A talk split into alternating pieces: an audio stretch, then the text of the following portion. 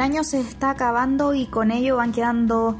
eh, los últimos ánimos para insistir en ciertas iniciativas legislativas que tenían al inicio del gobierno la promesa de incentivar el crecimiento económico. El empresariado ya acostumbrado a cifras mucho más estrechas y más flojas en materia del desarrollo económico está más bien como espectador de los últimos tres meses del año con las expectativas bastante acotadas respecto a qué es lo que puede hacer el gobierno del presidente Sebastián Piñera para incentivar el manoseado crecimiento económico. Manoseado crecimiento económico porque hoy la cifra parece hacerlo todo en un escenario donde parecería más importante comenzar a trabajar en una agenda productiva en la que se sienten a la mesa los gremios, pero también el gobierno, pensando en una economía diferente, en una forma distinta de hacer negocios.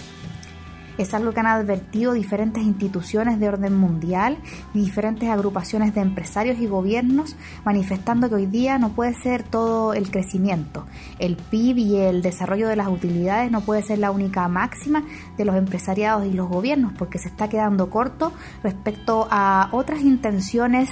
de desarrollo sostenible, de cuidado del medio ambiente y del interés generalizado de la sociedad civil. Con todo entonces el 2019 parece un año bastante soso,